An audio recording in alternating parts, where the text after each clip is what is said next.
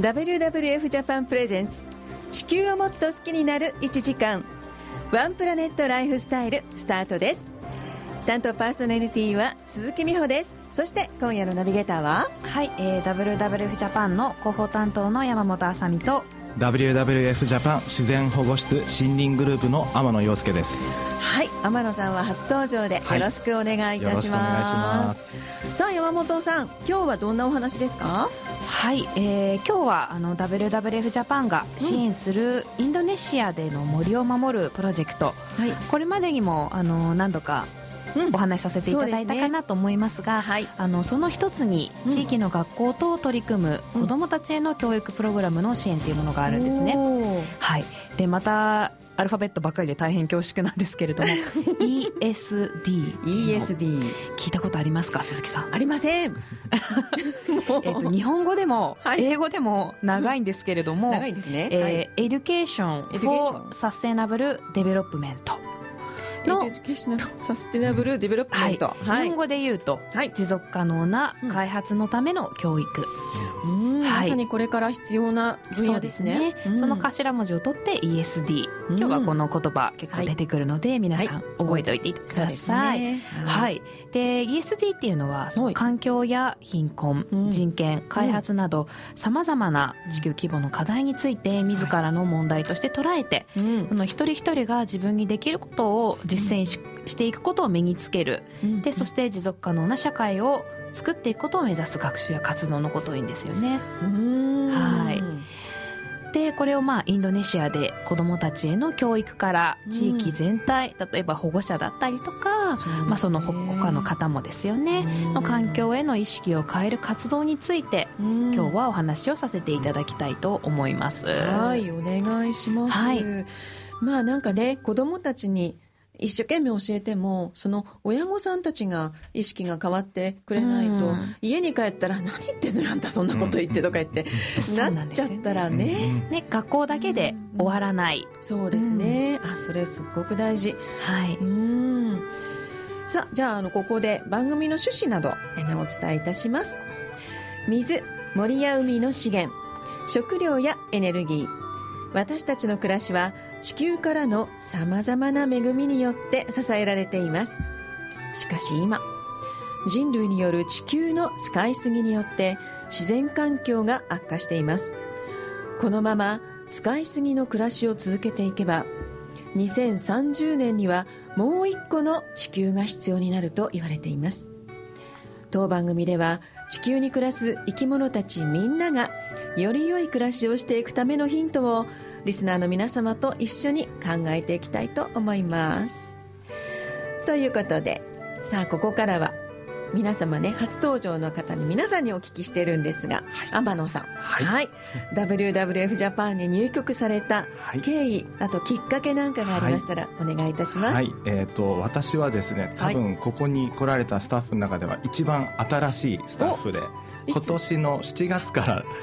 つい最近ですね、はい、つい最近、えー、入局させていただきました。そうですか、はい、ただ、うん、えっ、ー、と、まあ、動植物のことをちょっとずっとやっていたので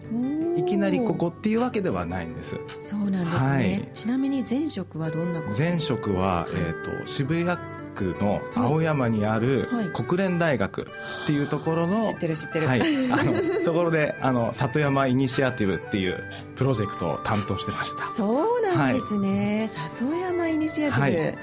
へえ国連大学でね。そうですね。あの犬の里親募集のイベントを日曜日とかにやってるので、ね、どちらかというと土日のイベントの方が有名ですね。あそこで何をやってるかというよりかね、はい、あそこあのいろんなマーケットが、ね、野菜とかねいろんなマーケットが出るんですよね。そうなんですよ。そうそうそうそう。ですね。まあでも本当に僕あの本当は獣医になりたくって。あそうだったんです、そうなんですよ。大学は獣医科ですか？それががの頭が足りなくてですね。まあそれであのでも動物学と生態学っていうのをやってました、はい、そうなんですね。あのやっぱ獣医だと、はい、そのまあ入れなかったっていうのはもう一番の理由なんですけれども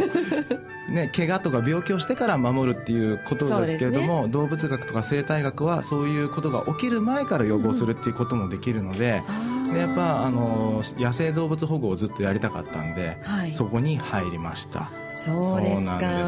ということは、はい、あの子供の頃から動物大好きでした？そうですね。はい、そうです。それであの大学卒業してからが、うん、結構いろいろ ことというか、なかなかねやっぱ動物を勉強しててもその仕事に就くっていうのは難しいんですよね。需要がやっぱないので、マジで大学出られてどんなお仕事されてたんですか？私それですごく悩んで大学院に行こうか、うん、その就職頑張ろうかと思った時に、うん、脊椎動物学の先生が、うん、に相談したら、ちょうどあ研究費ちょうど今もらったから俺と一緒にタイに来いって言ってで僕タイで半年間ジャングルの中で生活してたんですよ、な何をしてたんですかジャングルで？毒蛇の調査です。毒蛇の調査、はい、そうなんです。ええー、まあそうなんです。でもそれも僕は今まで蛇なんか全然触ったこともなかったんで。うち蛇蛇飼ってますよ。あそうなんですか？はい。そうそれでまあその蛇の調査をしてる時に、うんその保護区だったんですけれども、うん、夜になると、まあ、夜やっぱり爬虫類って動き出すんで、ね、夜よくこう森の中でこう調査をするんですけど時々銃声が聞こえるんですよ、うん、バーンって。で保護そうなんですよ。でも保護区だけどやっぱそういう音がするんです。ぐに研究所に戻ると、うん、まあ、戻って報告をすると迷彩服を着たレンジャーがそっちの方向に行くと。で翌日になると、もうボロボロの姿のした、まあ、ご老人が逮捕されてるんですけれどもでもその老人も僕は見た目は老人だと思ったんですけど、はい、実はまだ50代とかでもう歯もないし服もボロボロサンダルももうっていうような形でで何なんだろうこれはと思って、はい、でやっぱよくよく話を聞いたらもともとはそこに住んでた人たちででこの森がやっぱ動植物にとって大切だから保護区にするから、うん、ここに住んでる人たちは出てってくださいねって言って、うん、新しい場所に行くんですけれども、うん、それまではずっと狩猟をしてねあの得ていた、そうだったんですよ。そういうのがなくなってしまったので彼らは普通に自分たちが今まで食べ物を取ってきた場所に戻ってくるだけなんですよ。そうか。そうなんです。ただ法律でもう保護区なので密猟者扱いになってしまって、ね、ここでちょっと僕がやっぱり野生動物のことだけを勉強してても解決できないんだなと思って。そうなんです、ね、そうなんです。それでちょっとこういろいろと紆余曲折をしながら。で国連大学で人と自然の共生をまあ、あの探る里山イニシアティブっていうのに入って。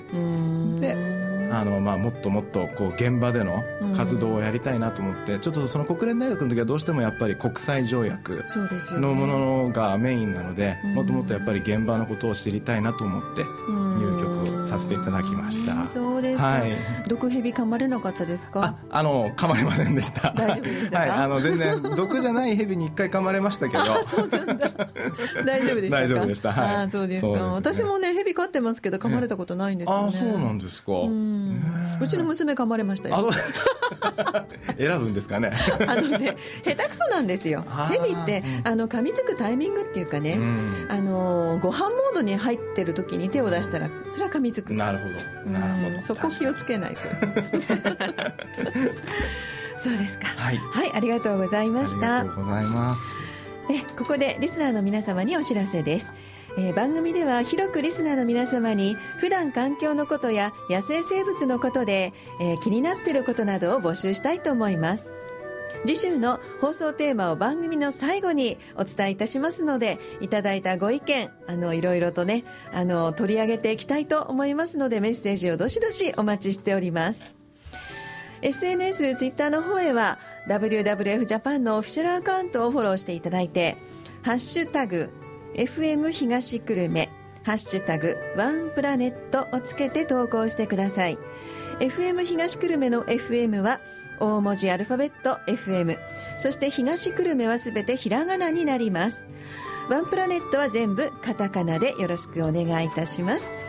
あとメールの方でもねあの募集してますのでメールアドレス申し上げておきます。数字で854アットマークすべてアルファベット小文字で fm- 東久留米 .com fm-higashikurume.com です、ね、皆様からのメールなどなどお待ちしております。ではブレイク参ります。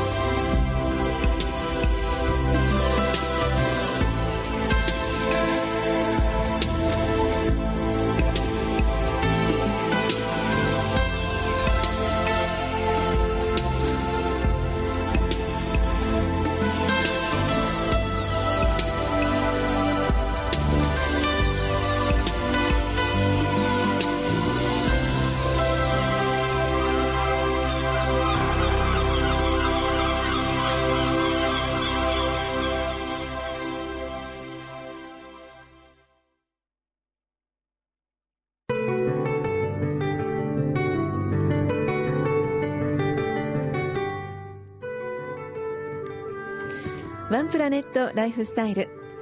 この番組は WWF ジャパンの提供でお送りしております。さてここからはニュースのコーナー、はい、今日は何が入ってますか？はい、えー、今日あの2つご紹介したいなと思っておりまして、はい。えー、1つ目が、えー「獣フレンズ」獣フレンズなんですか？それは。っていうアニメをご存知ですか？知りません。というアニメがあるんですけども。それがあの絶滅危惧危惧動物を救うよううな報道がありまして、私もあんまりアニメのことはそんな詳しくないんですけれども、はいはい、その獣フレンズというのは、うん、えー、ホームページによると、はい、神秘の物質サンドスターというのがあるらしいんですね、うん、の影響で、うん、動物たちが次々と人の形をしたアニマルガールへとアニマルガール。変身した。ものまあ可愛らしい女の子の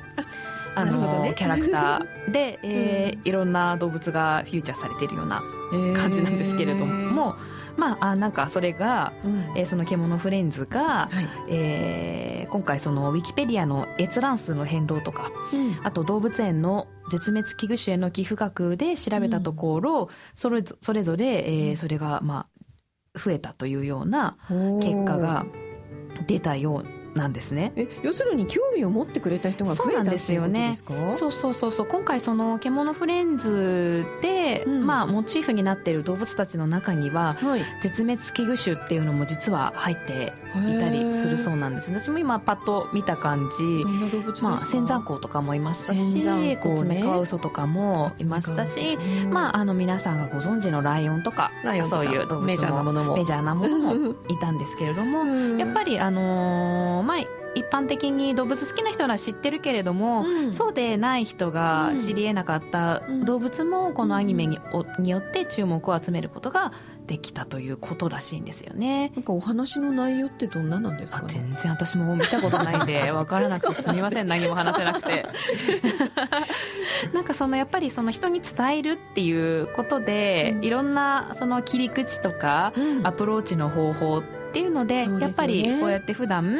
あんまり関心を持てない話題にとっても触れる機会になるっていうのは、うん、あのすごく面白いなっていうのも思いましたし、ねうん、逆にただやっぱブームになりすぎて変な方向に行ってしまうのも怖いなっていうのも同時に私たちは懸念しているところであります。そうですよね。何かすごくボンってブームになってしまってその動物がむやみに捕獲されてしまったりとか、うん、密猟とか乱,、乱獲を促すことになってしまうと、うん、それはそれでやっぱり問題だなと思いますので、ね、やっぱり種によってはそうやって取引が規制されているものもあったりするので、うん、まあ、もちろんその絶滅危惧種だってっていう現状を知っていただくことは当然のこと、うん、まあ、その背景にあることっていうところにももう少し目を向けていただいて、うん、正しい知識をやっぱり身につけていただくっていうのはすごく大事なんじゃないかなといや本当そうですよね。日本人すぐブームになっちゃいますからね。そうなんですよね。なんかいい方向に行けば全然いいんですけれどもやっぱりまあそういうねちょっと悪いこと考える方も中にはね、いるので残念ながら。そうですね、うん、でまた一般の方悪気がなくてやってらっしゃる方もねそうなんですよね。だからそこがちょっと私たちもやっぱり正しい知識を伝えていかなきゃいけないなっていうのは思ってたりします。そうですよね。はい。はい、じゃあもう次のニュースありますか？はい。ちょっと今お話ししたことにつながるところではあるんですけれども、はい、あのー、カワウソが今日から登録なしの販売、譲渡っていうのが、うん、今日から、えー、禁止になりました。そうですか。はい。あの少し前に夏の終わりぐらいですかね、はい、あの8月に開催されたサイティスのこと、うん、こちらにもあのスタッフからお話しさせていただきたいんですけどいただいたんですけれども、はい、そこでまああのー、新たに16種というのが付属書1、うん、まあ、商業目的での国際取引が禁止になるっていうことなんですけれども、うん、えー、の掲載されることとなり、うん、えー、この中にはコツメカワウソも含まれますというようなお話をさせていただいただいたかなと思います。ね、はい、はい、16種そうなんですよね。ね。えー、で、まあこの決定を受けて、今日から新たにまあカワウソを含む16種が、種の保存法の国際希少動物種に指定されまして、うん、登録票を付与された、個体のみ販売譲渡等が認められることになりました。個体？これって登録票ってどういう基準で決めるんですかね？あえーと、登録票は、えーと、うん、今回、まああのーこのまま買い続けるよって所有者が変わらない場合は、あの国への登録は必要ないらしいんですけれども、ねうん、まあ、今後例えばどなたかに、うん、あの譲り渡す場合だったりとか、うん、販売する場合っていうのはそういうのが必要になってきます、ね、ただやっぱちょっとそこだけではあの WWF ジャパンが、うん、あのちゃんとその密漁とかの対策をあの厳しくっていったところにちょっと抜け穴っぽいところがまだありましてでまあちょっと難しいところなので今日は簡単にだけ触れさせていただきたいんですけれども、ねうん、まずあの一つ目がその登録申請のところなんですけれども、はい、まあこの個体がですね、はい、今日以前に所得または輸入されたことを証明する書類の提出が求められているんですけれども、うん、まああのそれだけだとやっぱりその、合法性の確認がやっぱりできなかったりとか、ね。うん、過去に密輸された個体かどうかっていうのがね、あの分か分からないっていうところが一つ。顔見ても太郎さん花子さん分からないですもんね、うん、そうなんですよね、が一つとであともう一つが国内で繁殖、一、回入ってきて、まあ、国内で繁殖した個体の定義っていうところで、はい。繁殖証明書と繁殖経緯を説明した書類の提出が求められているんですね。うん、はい、でそれがですね、うん、申請者自身による説明と、うん、まあ、写真のみで親,、親子関係を、まあ、示すというものなんですけれども、まあなかなかそれだけじゃ動物の見た目なんて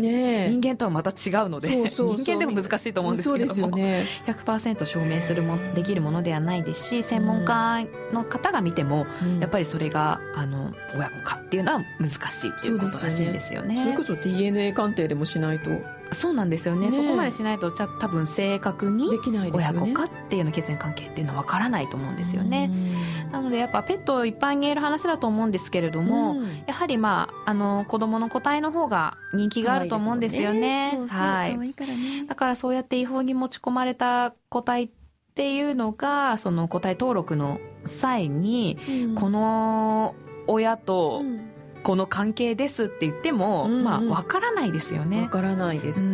ん、だからそうやって偽ってしまうことがもしかしたら抜け道になっちゃう、そうなんですよね。可能性は十分にあるというのは私たちはあの指摘しているところであります。なんかあれねあのマイクロチップみたいにしたらどうだろう。ああワンちゃんの。ね、うん、そうやっても確実にできればいいんですけれどね、ねやっぱりそういう仕組み作りもそうなると必要になってくるので。うちのワンコもね、うん、あのこの間引き取って今うちに来て3か月目ですけど、うん、マイクロチップ入ってますよ。あそうですか、うん、そうそうそうそう。やってなんか適切にね、やっぱ犬とか猫とかだと、やっぱりまあペットとしてより一般化されてるもんだと思うので、うん。でもうちの犬がね道路を走ってたらねみんなびっくりすると思う、はい、えなんでですか？土佐犬だからああ立派な でもね土佐犬っていろんな犬が掛け合わされて出来上がった犬種で、えー、あのグレートデーも入ってるんですよね。だからうちの子の顔立ちとか体つき見ると、なんか恐ろしい、はい、あの刀剣の土佐犬ではなくてよくねあのあんまりご存じない方にはグレートデンですかって言われるんです だからあんまりねこわもてではない。女子だし女子だし。そうなんですね。可愛らしい感じなんですね。はい。はい。ではここで一旦ブレイク参ります、はい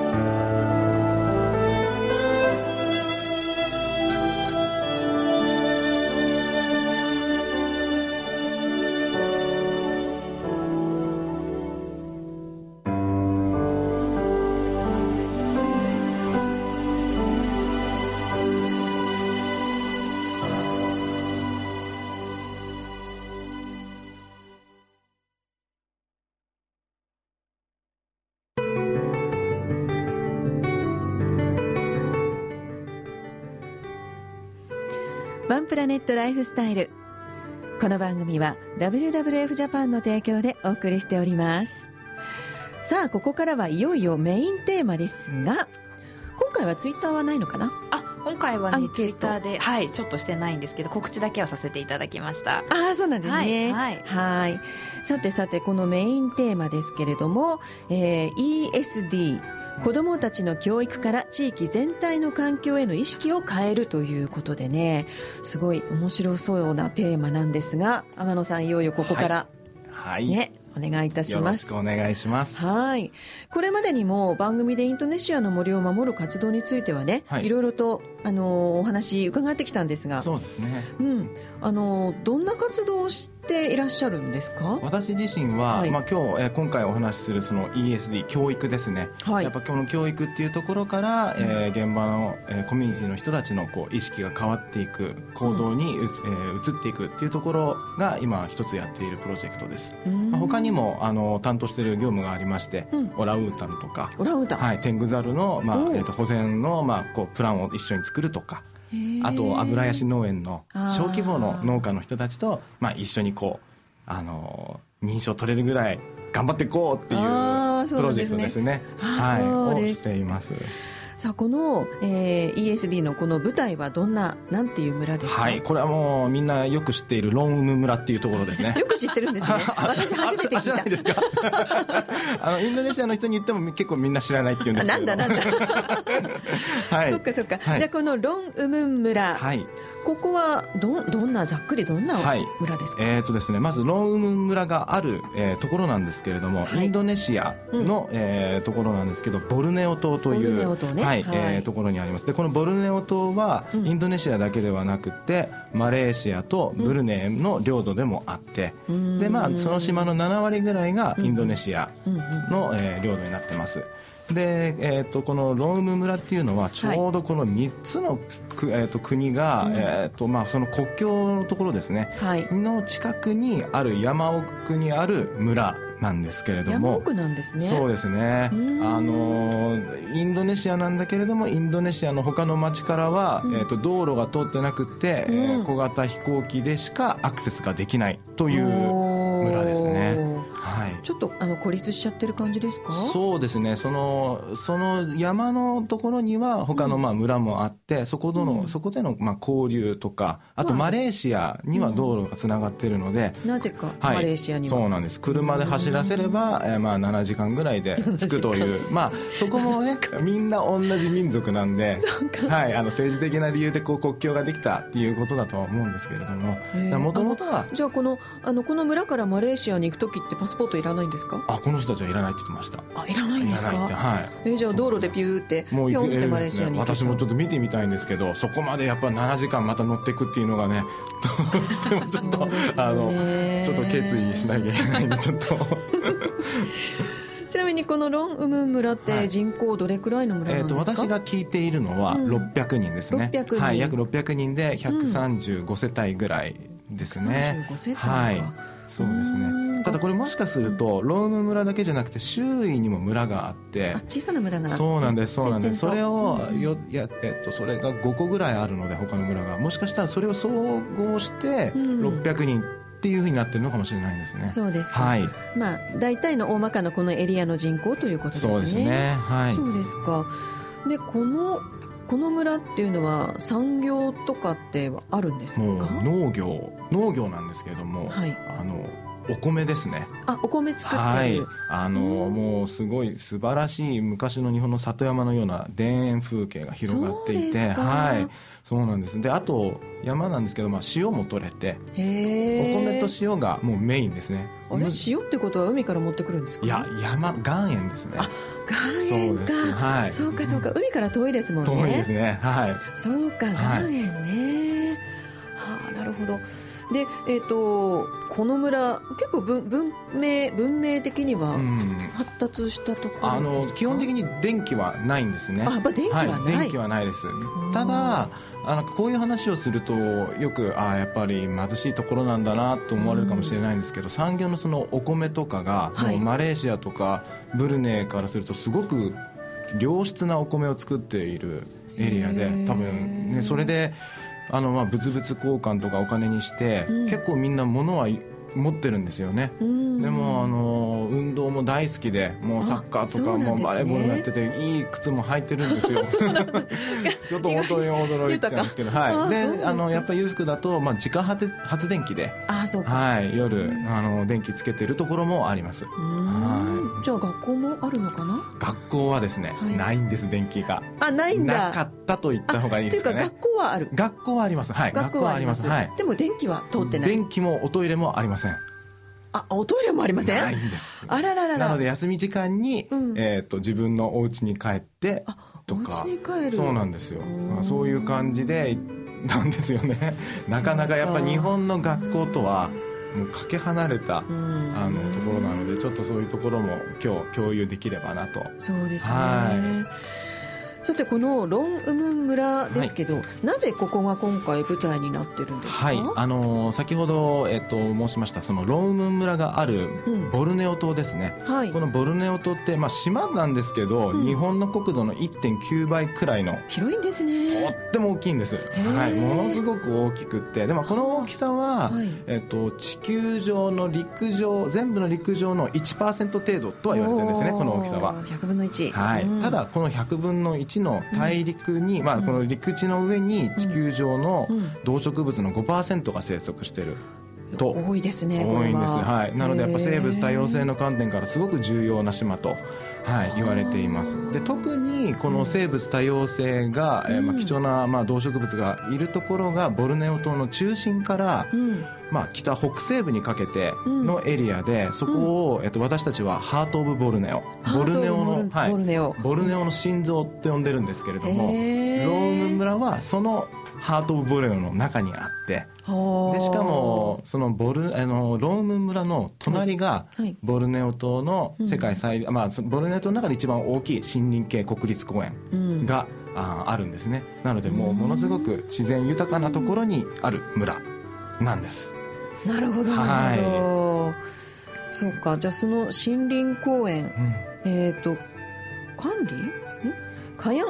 カヤンメンタラン国立公園。あそうです。それがカヤンメンタラン国立公園っていうのがまあ名前でうん、でここのローム村もそうなんですけどここの一帯はダヤックという、まあ、民族の人たちが住んでまして。ダヤックですはい。でまあここの人たちと国立公園局が一緒に管理をしている、うん、まあ、あのインドネシアでは初めての取り、あの管理体制ですね、うん、あの政府だけではなくて、うん、その地元の人たちが管理をすると、なので国立公園なんですけどもそこで、えーと、木も切ってもいいし、はい、あの狩猟もしてもいいっていうところなんですね。あそうなんですね、はい、へえいやでもこれマレーシアには道路があるんですよね。はいありますね。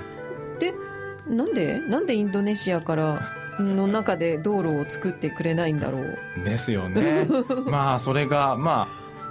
道路がなかったあのというか、うん、本当ここ飛行機でしか行けないところなのでインドネシアのところから、はい、あの幸い道路がなかったので、うん、インドネシア側からはあの、うん、つまり人口交流がないんですよね。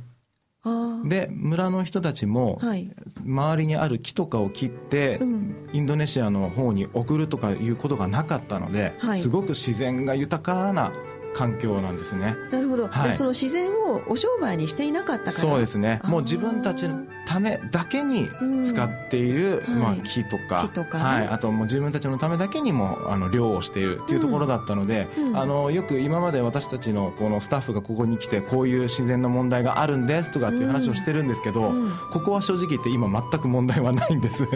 でものどかで、のどかで平和で、そうですね。いい村そうなんです。エリアなんですね。いい村なんですっていうことは、はい、ここあの交通が不便でいいのか？そうなんです。なんでじゃあここで私たち活動してんのっていう話になるんですけど、そね、まあ、その道路がなかったがゆえに守られていた自然だったんですけれども、うんはい、まあ、早くて20212022年には、いよいよインドネシアの、えまあ、市街地と、あの道路がこう結ばれるようになりましてできちゃうんですか？そういう予定になっています。でこれはやっぱり地元の人たちからすればすごく嬉しい話なんですよね。やっぱ自分たちももっともっと生活豊かになりたいしいろんなところにも行きたいし今行きたいと思っても飛行機に乗らなきゃいけないので、ね、なかなかそれは難しいっていうのもあって、はい、なのであのいいことではあるんですけれども同時にやはり多くの誘惑や圧力が、ねね、はい、来ることはあの予想されるのでうん、で特にやっぱり私たちが懸念しているのは道路の中でも伐採道路って言われていて、うん、やっぱ伐採する人たち専用の道路がどんどんどんどんこう毛細血管のようにできてくるのでどんどん森が。そうなんです。でその時に私たちだけではどうしようもないので、うん、やっぱりその村の人たちが自分たちで何が大切で何を守っていくのかそういったところを、まあ、今から一緒に、えー、と考えていければなと思って今回この教育という活動をですね実施しています。そうですか、はい、いや外から人が入ってくるっていうのはこれどこどこでも言えることですよね。そうですね。よくもあり、うん、ね、ちょっと問題も出てくる。ね。ね本当にこれは難しい問題だ。さあこの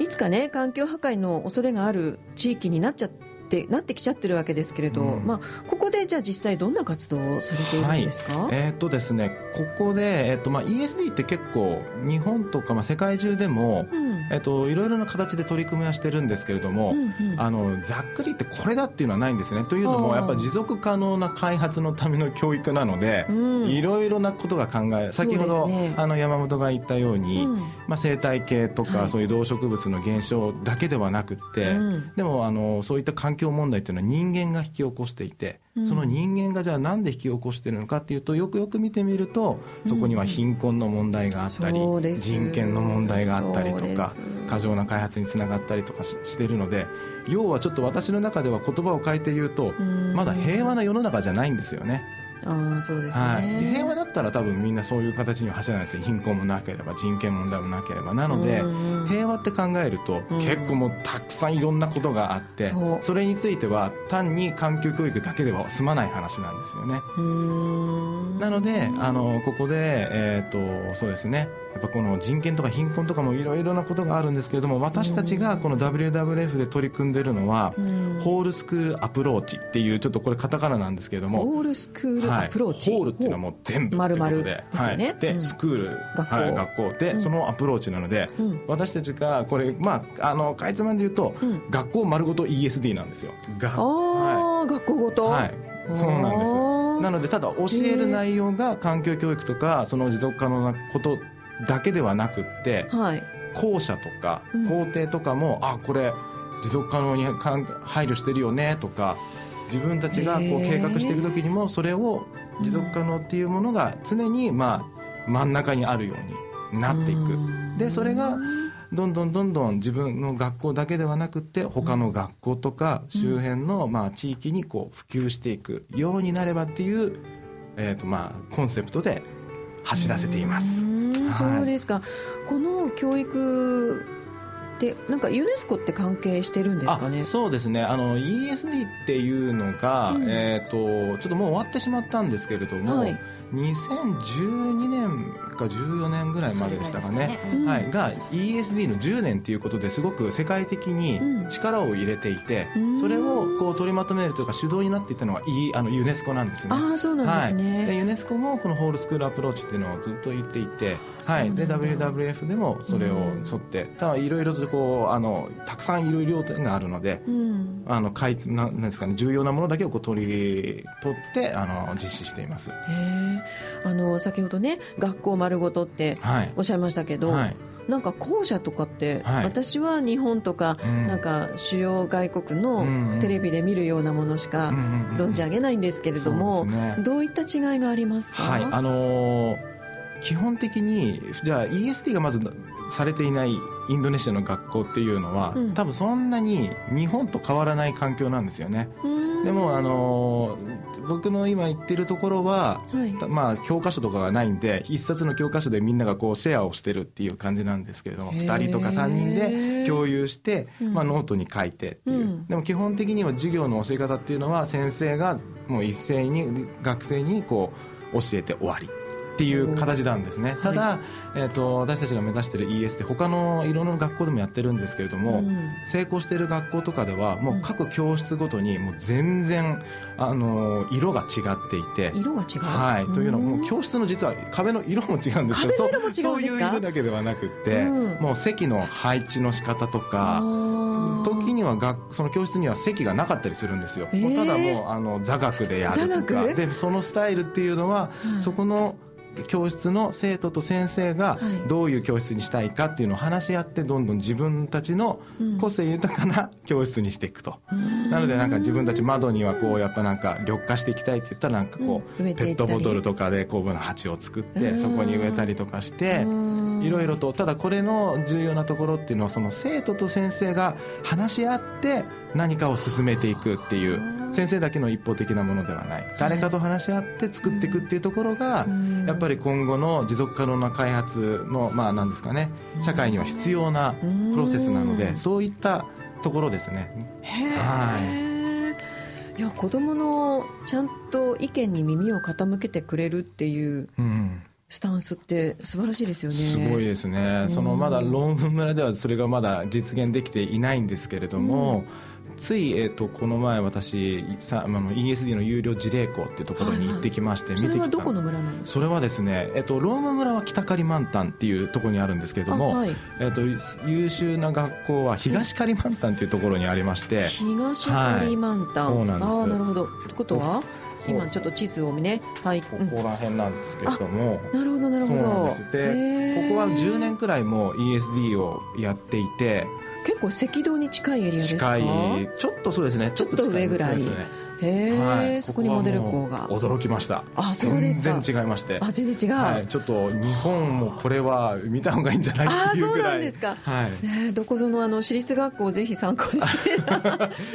いやもうそれでその10年間取り組んでもともとそんな普通の学校だったんですけど今ではインドネシアの中でその教員の教え方、はいの質っていうところではインドネシアで国内ナンバーワンにななったんですね昨年。そうですはい、ですごくこの私も勉強になりましていろいろと今賞をもらってる学校なんですけれどもそうなんですね。あのそうですね。トロフィーもいっぱいあるんですけど、それをあえて校長先生の部屋とかに置かないんですよ。あら。はい。謙虚。そうなんです。それをトイレの横とかに置くんですよ。あすごい。なんでトイレ？でトイレの横に置けば大切なものがトイレの横にあるから、うん、トイレもきれいにしていかなきゃいけないっていう発想につながるんですよ。それ素晴らしいね。すごくってすごいな。もうなんか生徒たちももうなんかねあれ僕こ昔こんなんだったかなと思うぐらいなんかねいろいろと工夫がされてるんですよね。その見た目だけではなくってどうしてこうなってるかっていうところがいろいろ配慮されていて。はい、すごいな。そうなんですであのこういった学校で3年間活動されてきたということですけどね、はい、なんか発電機、はい、とか教材とかはなんか寄贈された、はい、あそうです。あの話はローム村今やっているところですね、成功してまだこれから始め今3年目に突入しているところなんですけれども、うん、ここは先ほど申した通り電気がない。学校には電気がないっていうところでやっぱりですねその先生たちがこれからどういうことをしようかっていう時にやっぱりいろいろと情報自分たちで勉強もしたいと、でやっぱり生徒たちもこれからいろいろ情報社会になっていくのでそこで正しい情報をこう学んでいくためにはっていうところであの発電機をですね寄贈させていただいたんですね。っていうただ、えっとごめんなさいこれ一つ言ってなかったんですけどインドネシアの学校って午前中しか学校やってないんですよ。午前中と午後って分かれてて午前中の生徒は午前中だけで午後は午後なんですけれどもロー。ム村はそんなにいないので、はい、午前中でもう授業終わりなんですよ。終わりなんです、ね、で学校の先生もじ学校が終わると農家になるんですよ。反響反応っていうんですかね。兼業農家？そうなんです。そうなんですそうなんです。なのであの帰っちゃうので、はい、特にもう本当に教科書の内容を教えて、うん、はい終わりだったんですねでその ESD っていうのを私たちが紹介するまでは彼らも、うん、いや別になんか問題もないし、うん、このまま別に変える必要はないと思うんだっていうことを言ってたんですけれども、うん、彼らを先ほど、えっと、お伝えしたあの東カリマントンの優秀なその ESD の学校に連れてったらもう意識がバーンと変わって、あこれはまだまだうちらやらなきゃいけないことあるっっていうふうになって。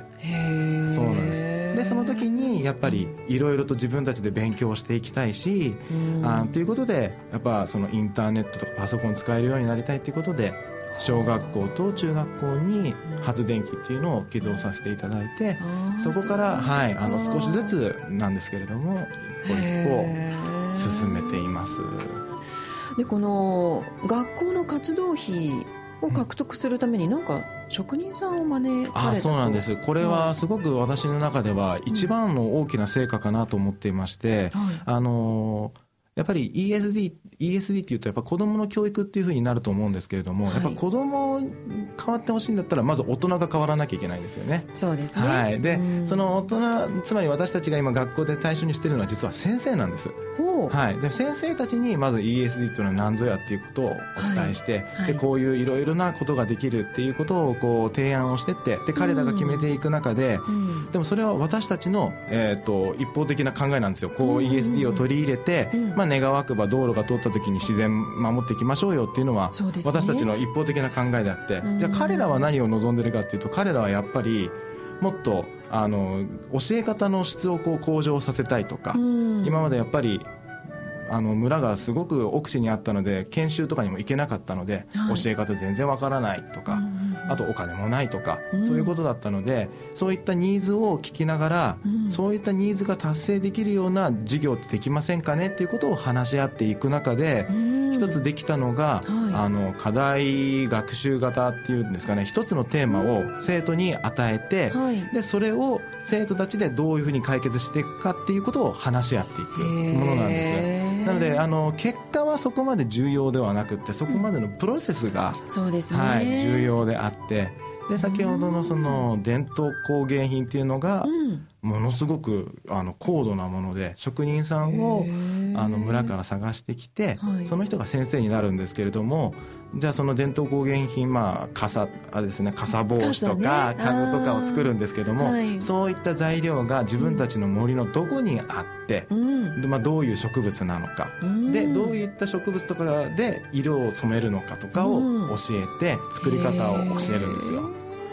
で出来上がったものはお祭りの時とかに売って、うん、それでそのお金でまた新しい活動をしていこうっていうことなのでこの一つの中で環境と社会と経済っていう3つの要素が要素が入っていて僕はこれすごく